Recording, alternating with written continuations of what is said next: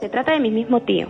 Ya. Eh, creo que él tenía eh, noción de ver esas cosas. Ajá. Él una vez nos contó que estaba haciendo taxi y pasó por el hospital de la maternidad y una mujer embarazada para el carro. Él para y la señora le pregunta por una dirección, que era un asentamiento humano, si podía llevarla, pero que al momento de llevarla ella le pagaría llegando a su casa.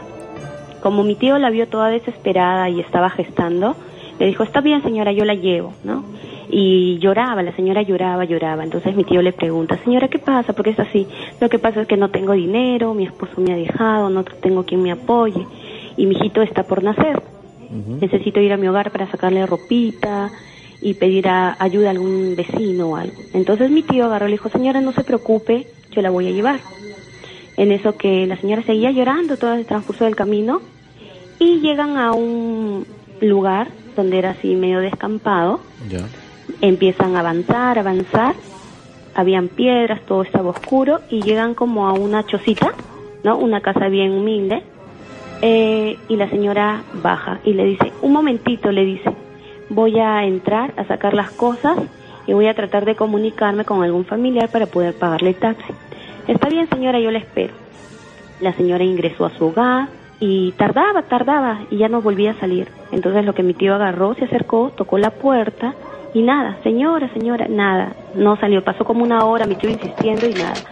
Entonces mi tío se sube nuevamente a su carro y pensando todo el transcurso de- del camino, él decía, eh, pobrecita la señora, de repente se escapó por otro lado, no la he visto, de repente no tiene para pagarme, en fin, voy a ayudarla. Entonces se va a la maternidad, para eso la señora ya le había dado su nombre y todos sus datos, porque Ya. mi tío le preguntaba, le decía, señora, ¿cuál es su nombre? Claro. ¿Qué edad tiene? Y todo eso, ¿no? Sí, ¿por qué? ¿Y por qué la han dejado salir del hospital? ¿Por qué no ha llamado ahí a pedir auxilio? Eran aproximadamente las 7 de la noche que mi tío la había recogido. Entonces, cuando se acerca a recepción y pregunta por esta señora, esa, eh, la doctora o la, la chica encargada le dice que esa paciente había fallecido a las 7 de la noche. Y le habían dicho que había fallecido llegando, ¿no? Y que había tenido eh, com- eh, complicaciones con el embarazo y había fallecido con su bebé, ¿no? Dentro. Y así, mi tío asustado volvió a ir a la casa y nada, esa casa estaba toda vacía, no habitaba nadie.